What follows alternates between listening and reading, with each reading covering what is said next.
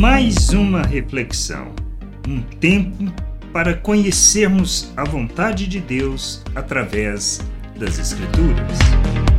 As primícias, não as sobras, não está na quantidade, mas na motivação que fazemos a nossa oferta. Podemos dar muito ou pouco, não importa quanto, mas como. A motivação que fazemos isso é que irá fazer a diferença. Como podemos ler em Lucas, no capítulo 21, do versículo 1 ao 4.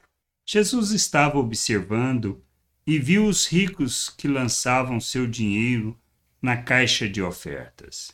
Viu também certa viúva pobre lançar ali duas pequenas moedas.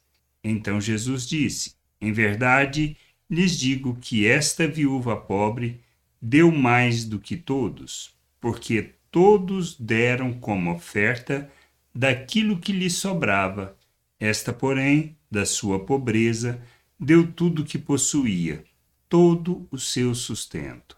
Devemos ser movidos pela consciência de quem somos, não pela religiosidade, nem pelo pensamento do mundo. Não podemos esperar que quem não conhece a Deus possa agir como um filho, pois não compreende a natureza nem o amor que ele dispensou em nosso favor.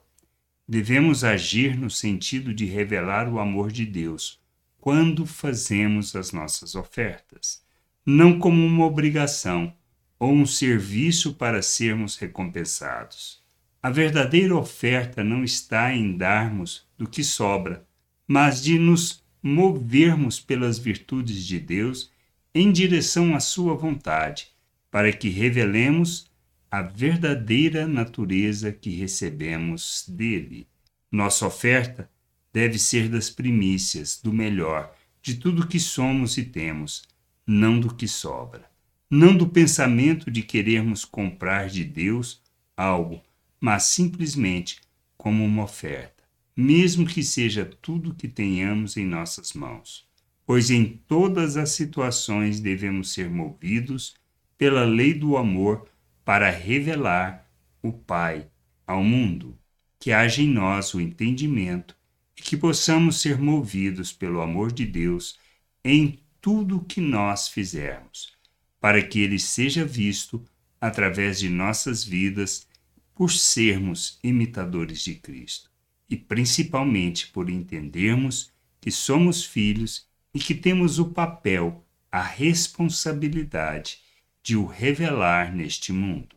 Graça e paz sobre a tua vida. Amém. Gostou da reflexão? Compartilhe. Não deixe de ler as Escrituras.